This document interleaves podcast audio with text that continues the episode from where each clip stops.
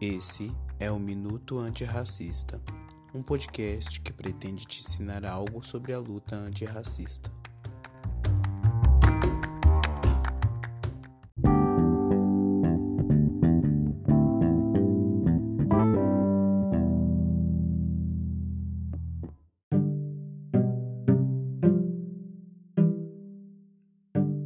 Tema de hoje: Brasil. O projeto de apartheid que nunca deixou de existir.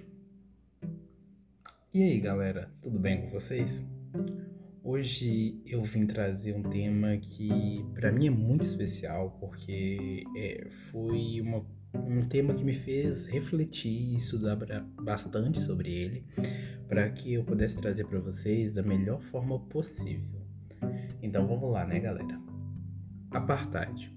A palavra significa separação e foi o processo de segregação racial implantado na África do Sul no ano de 1948 e ele perdurou até 1994. Basicamente, esse processo tinha a intenção de separar tudo que fosse da população preta daquele país para eh, da população descendente dos colonizadores que há muito ali chegaram. Nos Estados Unidos, houve um processo muito parecido também, que foram as leis de Jim Crow, as leis de segregação de Jim Crow. Elas proibiam que qualquer preto frequentasse qualquer lugar que fosse destinado a pessoas brancas. No enredo dessas leis, existia uma frase que, se a gente traduzisse para o português, seria algo parecido com separados mas iguais. Mas para se ter uma ideia, tudo que era destinado às populações não brancas, e aí se enquadra as populações afrodescendentes, as populações indígenas, latinas, qualquer pessoa com pele mais escura. Tudo que era destinado a essas populações eram subfinanciadas pelo Estado. Para se ter um exemplo simples disso, era citar a educação.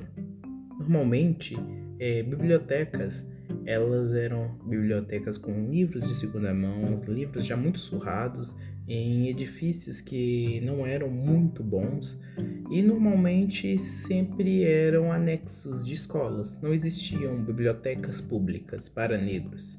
Normalmente, quando é, chegava um livro a essas escolas, já era um livro que já tinha sido utilizado por bibliotecas de pessoas brancas ou em escolas de pessoas brancas. Vale ressaltar que nada que uma pessoa preta tivesse poderia ser passado para uma pessoa branca, somente ao contrário. Falando mais especificamente dos Estados Unidos, a parcela branca queria controle absoluto e total da parcela não branca por isso, eles dificultavam o máximo possível a educação. Porque a lógica é: se você dificulta a educação, você dificulta a informação. Dificultando a informação, a pessoa é mais fácil de ser controlada. E isso tudo é um projeto e a gente tem provas históricas disso.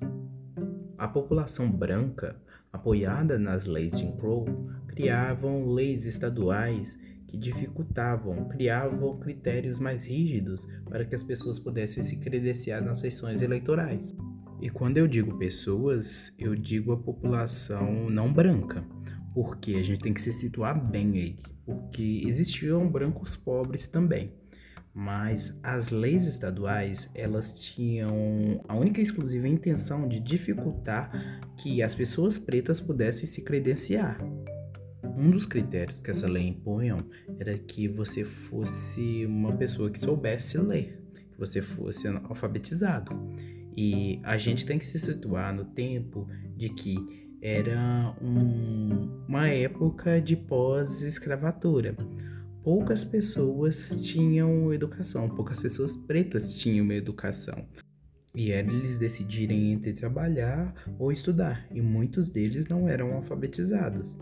Então, esse critério já era um critério que excluía muitos, mas muitos pretos é, de poderem se credenciar. É, essa lei também ela excluía uma pequena parcela da população branca, a população que era mais pobre. Mas quando eu digo que isso é um projeto, eu não estou brincando.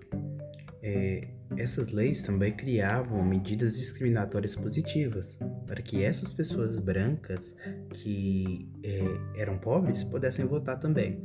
Um exemplo disso era: se você já tivesse algum parente que já tinha sido registrado, você teria o direito de se registrar, sem precisar passar por esses testes que determinavam se você era alfabetizado ou não. E impossibilitando essas pessoas não brancas de votar, elas não poderiam escolher seus representantes para que defendessem seus direitos.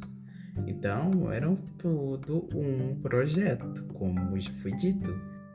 Só que aí veio o movimento pelos direitos civis. E isso, é, a população afrodescendente dos Estados Unidos se mobilizou em ondas de levantes que ficaram muito famosas. Uma delas, que é uma, uma famosíssima, se não a mais famosa, foi o boicote ao transporte público de Montgomery, é, no Alabama, inspirado pela prisão de Rosa Parks e com a liderança do pastor Martin Luther King Jr. Em 1965, foi sancionada a Lei de Direito ao Voto, que estabelecia o fim das práticas discriminatórias que derivavam da segregação e que todos poderiam votar. E uma recomendação: se vocês quiserem saber mais como que foi essa época, eu aconselho vocês a verem o filme Selma. Ele representa muito como foi essa época.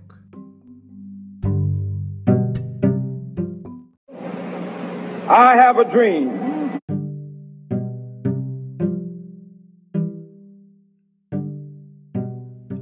Vamos nos situar na nossa terra. Terra de Vera Cruz, como foi batizada pelos portugueses logo quando chegaram aqui, e hoje a gente conhece como Brasil, é, tem uma história de colonização que foi regada a muito sangue e a muita morte, tanto indígena quanto africano. O Brasil se tornou o maior destino de pretos cativos saídos do continente africano. E é de um, um país que se iniciou com uma família real que chegou ao país forçadamente, fugida de um golpe à sua monarquia, o último país da América Latina a abolir a escravidão legalmente. E apesar de ter virado lei, o Brasil continuou por décadas com seu tráfico interno de pessoas escravizadas.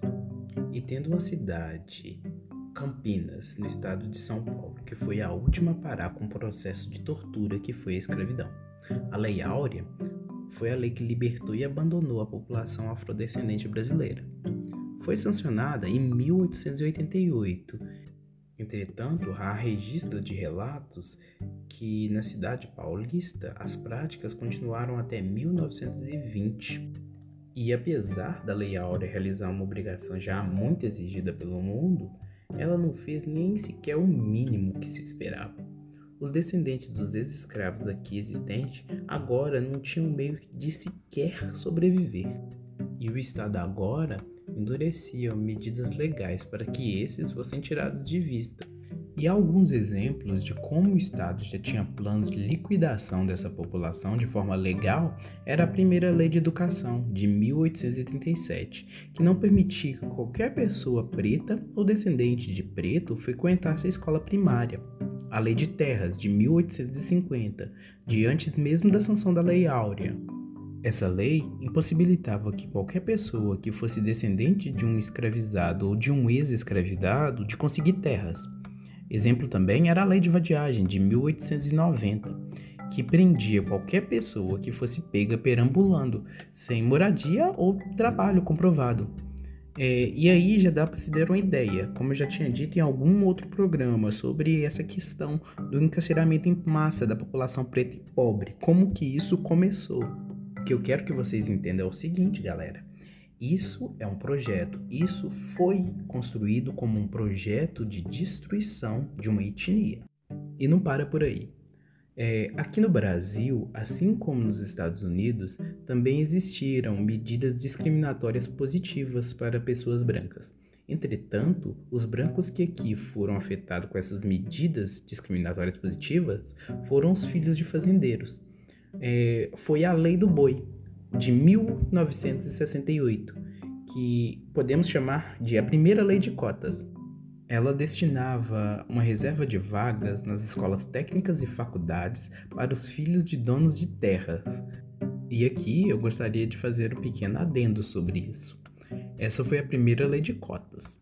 E não se vê ninguém falando sobre, sobre isso por aí. Não se vê ninguém falando, em um branco ou professor de universidade falando sobre isso, sabe? Sobre essa questão de ter tido cotas para brancos já na história do Brasil. Agora, num sentido mais restrito, para se ter uma ideia de uma gestão genocida preta, foi o período de governo de Francisco Pereira Passos é, como prefeito do Rio de Janeiro, que foi de 1902 a 1906. Na época, era o Distrito Federal do Brasil. Pereira Passos, como era mais conhecido, foi indicado pelo presidente da República na época, que era Rodrigo Alves. Passos queria uma capital com a cara mais de Paris. E por esse motivo, começou um projeto de urbanização e higienização da cidade. Projeto que, por sua vez, teve um amplo apoio do presidente da República da época. A ideia desse projeto era destruir os cortiços, para que construíssem casas e edifícios que tivessem mais a cara parisiense, expulsando e deixando sem moradia os pretos e pobres que ali viviam, dando início à ascensão das favelas nos morros. Uma outra medida da gestão do Passos que também vale ressaltar foi que ele proibiu a venda dos ambulantes na capital. A ideia de pessoa de periferia vem disso as pessoas pretas e pobres que foram expulsas de suas moradias e obrigadas a se mudar para as periferias da cidade, dando a essas populações um passaporte direto para a criminalização.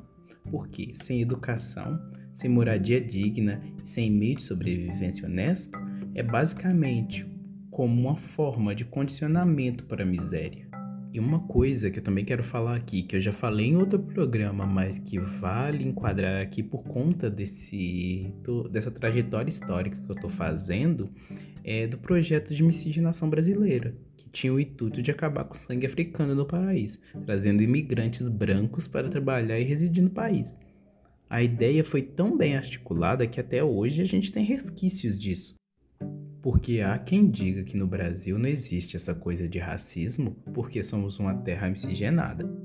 E depois dessa trajetória histórica toda que a gente fez, eu quero falar com você que estiver ouvindo isso sobre se você já teve uma sensação de pertencimento, de não pertencimento a lugar nenhum.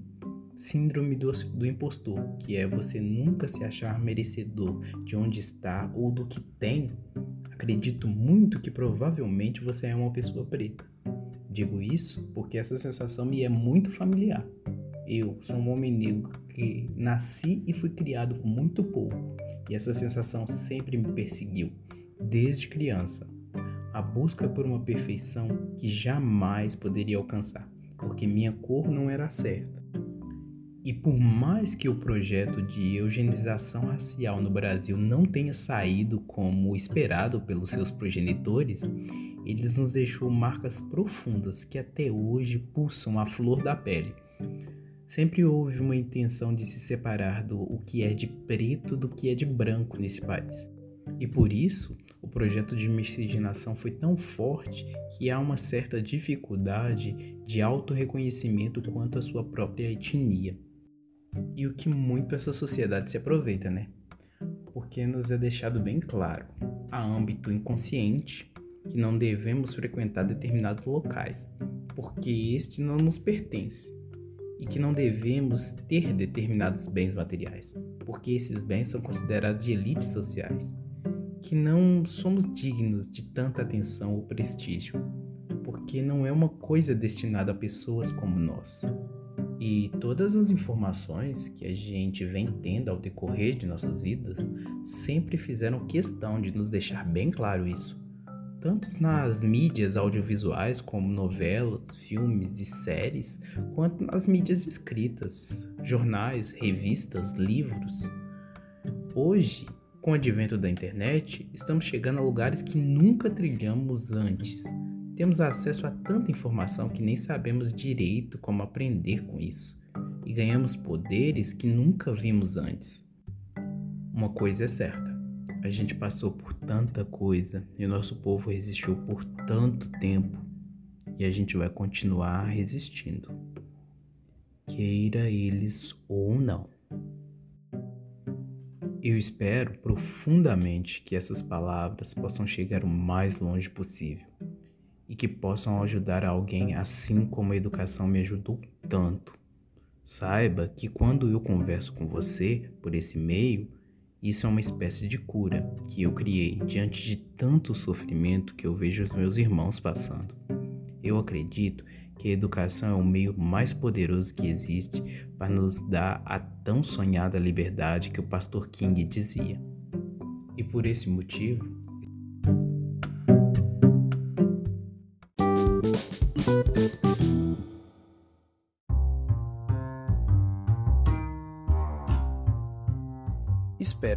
gostado do tema de hoje. Nos sigam no Instagram.